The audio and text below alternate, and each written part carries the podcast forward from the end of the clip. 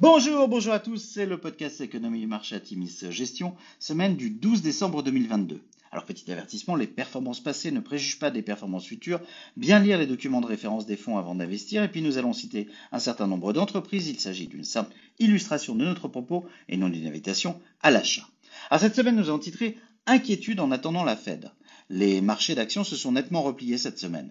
Les perspectives d'une entrée en récession et des prix à la production au-dessus des attentes ont contribué à un regain d'appréhension.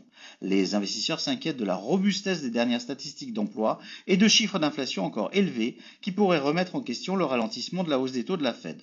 Après les mesures de plafonnement du prix du baril de pétrole russe par l'Union européenne, le prix du pétrole WTI a chuté cette semaine de près de 11% pour terminer la semaine à moins de 72 dollars le baril.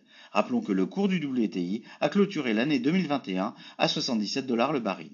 Des commentaires particulièrement prudents de dirigeants de banques américaines lors d'une conférence sur les services financiers ont pesé mardi sur le secteur et relancé l'appréhension des conséquences d'une éventuelle récession. Vendredi, la publication de prix à la production US au-dessus des attentes avec un PPI en hausse de 0,3% contre 0,2% attendu ont démontré une certaine résistance de l'inflation, notamment dans les services. Le gouvernement chinois a par ailleurs allégé mercredi certaines contraintes liées à la Covid, ce qui constitue un mouvement favorable au marché d'actions chinois.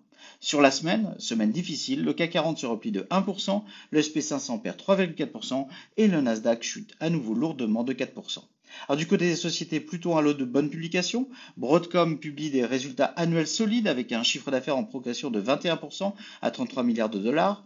MongoDB affiche un chiffre d'affaires en accélération de 47% avec une surperformance de 9% comparativement aux attentes. Le titre s'envole en bourse. Costco dépasse les attentes sur la top line avec un chiffre d'affaires en croissance de 7,1%, ce qui est un déplacement de 0,5% de la croissance attendue par les analystes. Impacté par l'inflation, le groupe déçoit légèrement sur la rentabilité.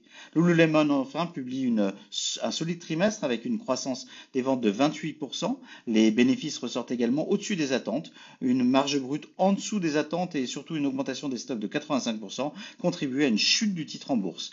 Et pour passer en Europe, eh bien, Carl Zeiss Meditech affiche une croissance organique et un EBIT au-dessus des attentes au quatrième trimestre. Sur l'année pleine, la croissance est de 13,3%, soit deux fois plus que la croissance moyenne de son marché. Pour 2023, la société pense faire mieux que son marché à nouveau.